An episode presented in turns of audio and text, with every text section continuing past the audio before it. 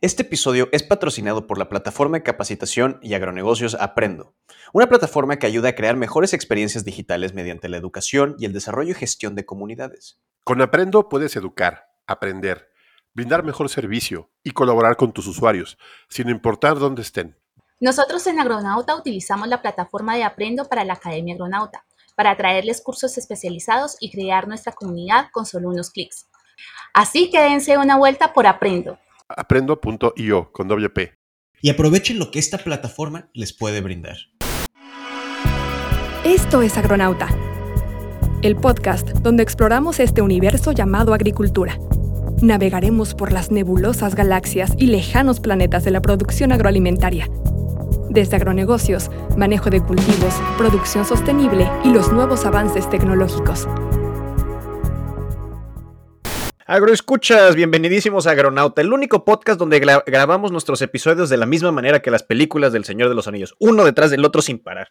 No, es cierto, estén bienvenidos a nuestra segunda cápsula de educación financiera con nuestra super agronauta honoraria y maestra en comunicaciones, Cecilia Arista, que es la gran experta en este tipo de temas donde viene a enseñarnos más. La última vez que estábamos hablando sobre los tipos de crédito, Tona y yo nos quedamos con la boca abierta. Ya saben, como el coyote cuando no puede creer que el correcamino se escapó, así.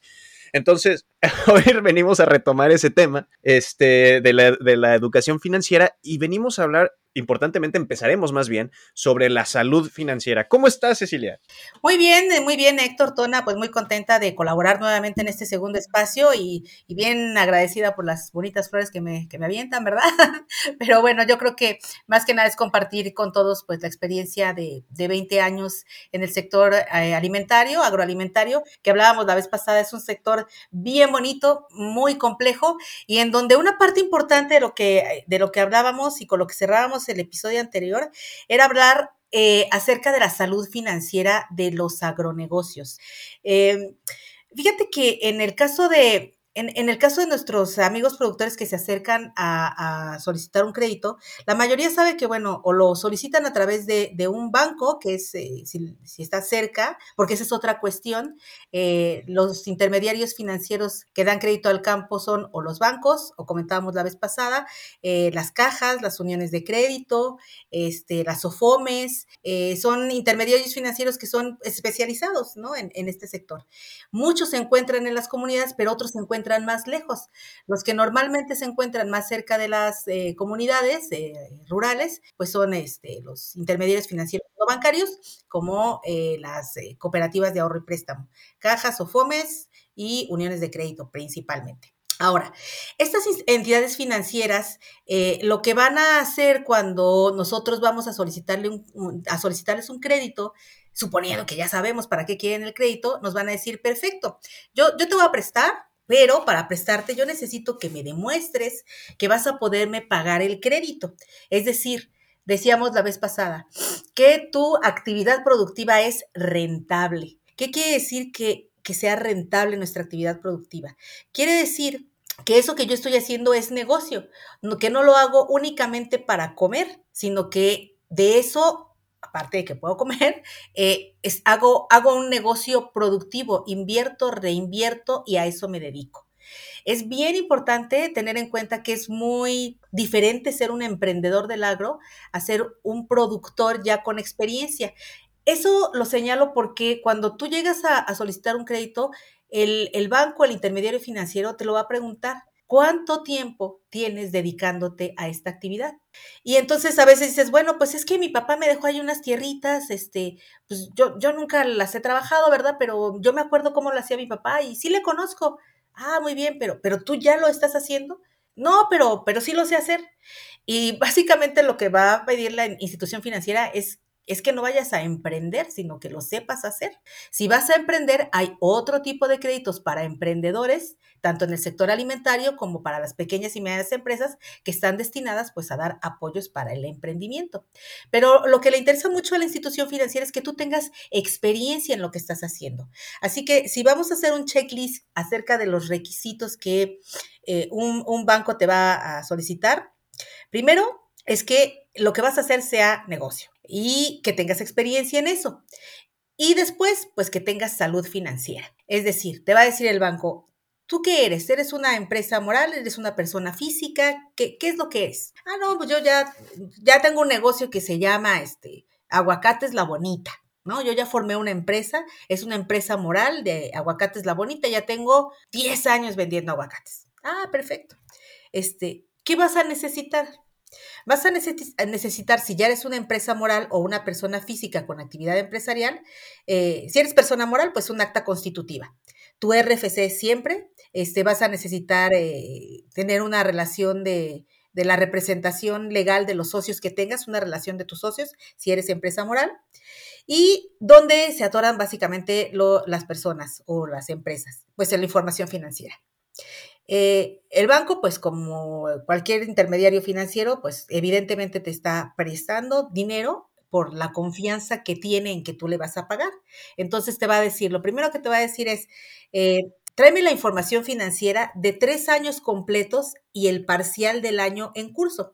Es decir, si estamos en el 2022, te va a decir, tráeme el de, el de 2019, eh, la información financiera de 2020, la de 2021 y el primer trimestre del 2022. O sea, tráeme tus estados financieros o tu información financiera.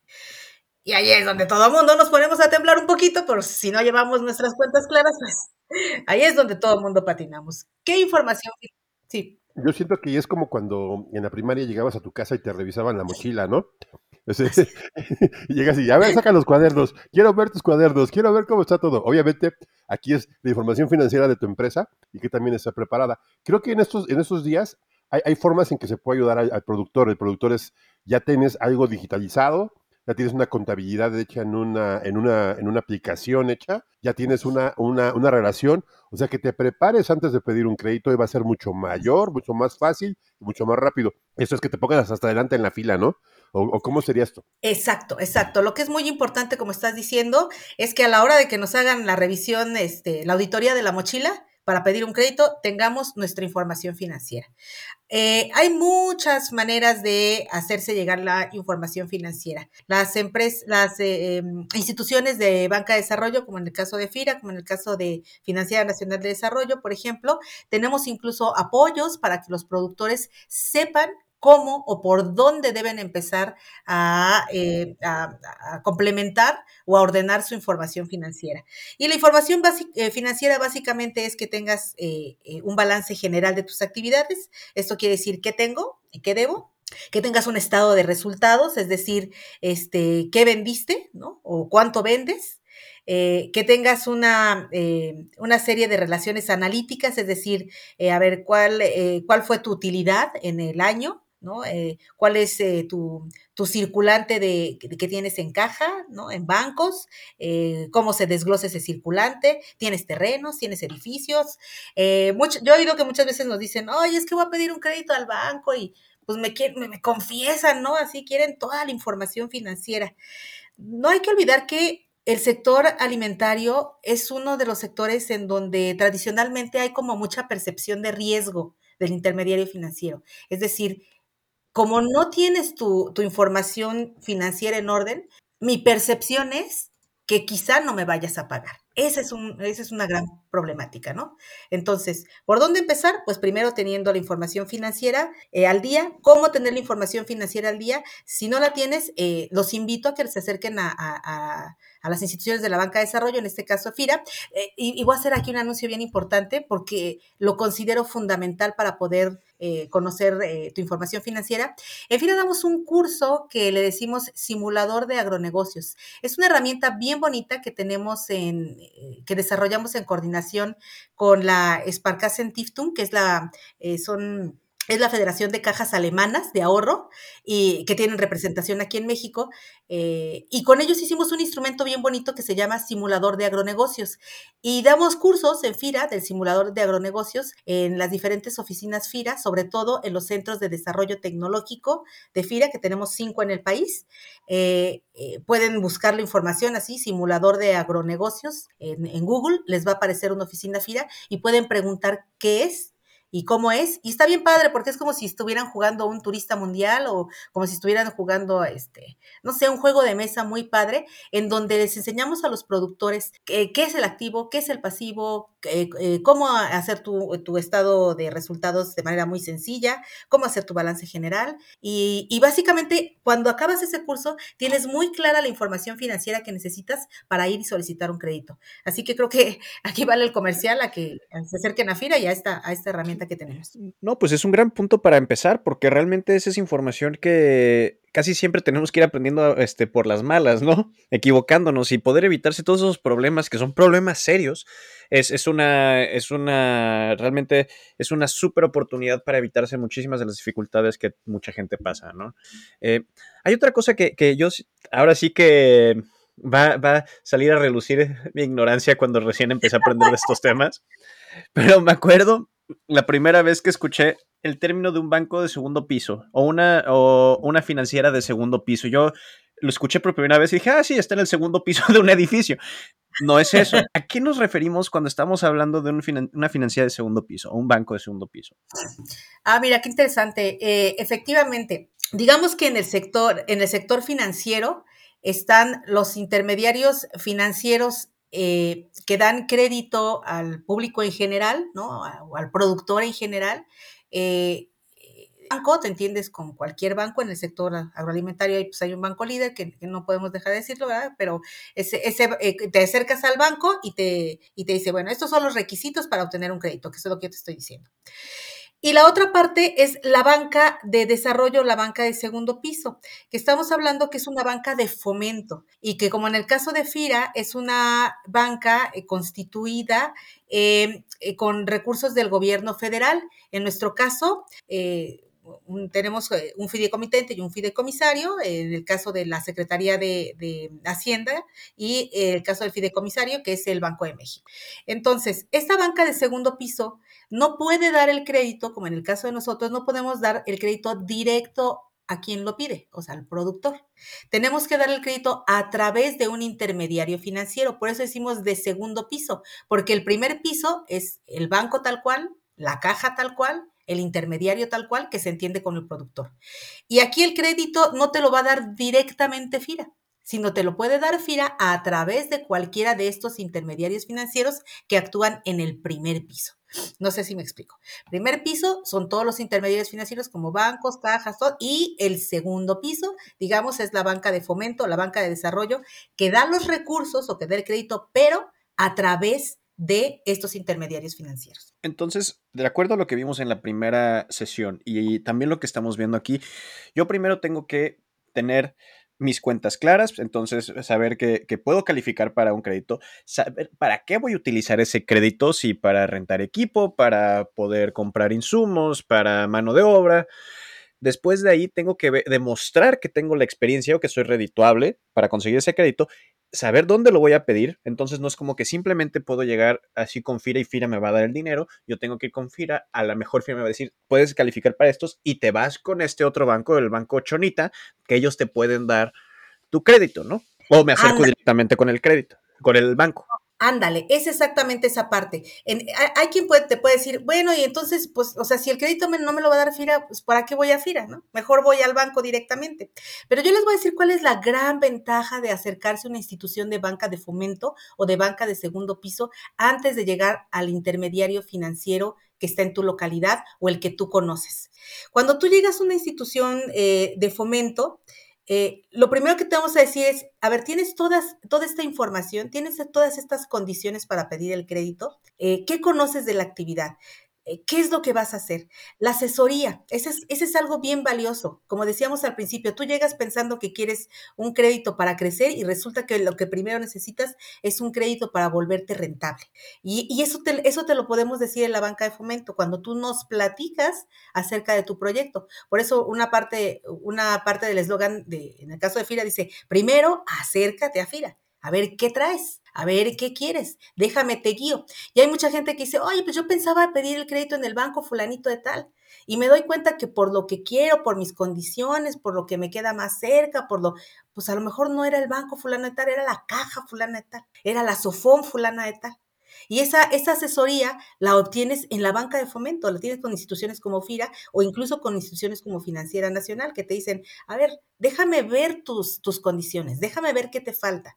A eso nosotros le llamamos empezar a asesorarte para que tú hagas tu expediente de crédito. Es decir, empezar a hacerte una evaluación del crédito. Y eso, y eso, eso está, está muy padre, porque cuando tú llegas te das cuenta de todo lo que te falta, no solamente incluso tu información financiera, sino que dices, ah, caray, pues yo pensé que era rentable, pero pero no, entonces, pues, ¿qué necesito? No, pues necesitas a lo mejor asistencia técnica en tu parcela, ¿no? Pues necesitas a lo mejor estas otras herramientas para poder ser rentable. Espérate tantito, o sea, no, no, no, ahora sí que no te vayas de boca, no quieras pensar que vas a pedir el crédito y vas a crecer, vámonos primero por esta parte. Entonces, creo que, creo que una, una parte fundamental antes de, de llegar a, al banco directamente es que te puedas acercar a la banca de fomento, eh, FIRA, Financiera Nacional, a una oficina, la más cercana, y le digas, este es mi proyecto, estas son mis necesidades, y ahí mismo el compañero de FIRA te va a decir, ok, vamos a ir armando un proyecto vamos a ir haciendo una evaluación del proyecto a ver qué te conviene, por dónde te conviene iniciar la ruta del crédito. Claro, y que entiendan el tema de que se está hablando, ¿no? Porque a lo mejor la persona que maneja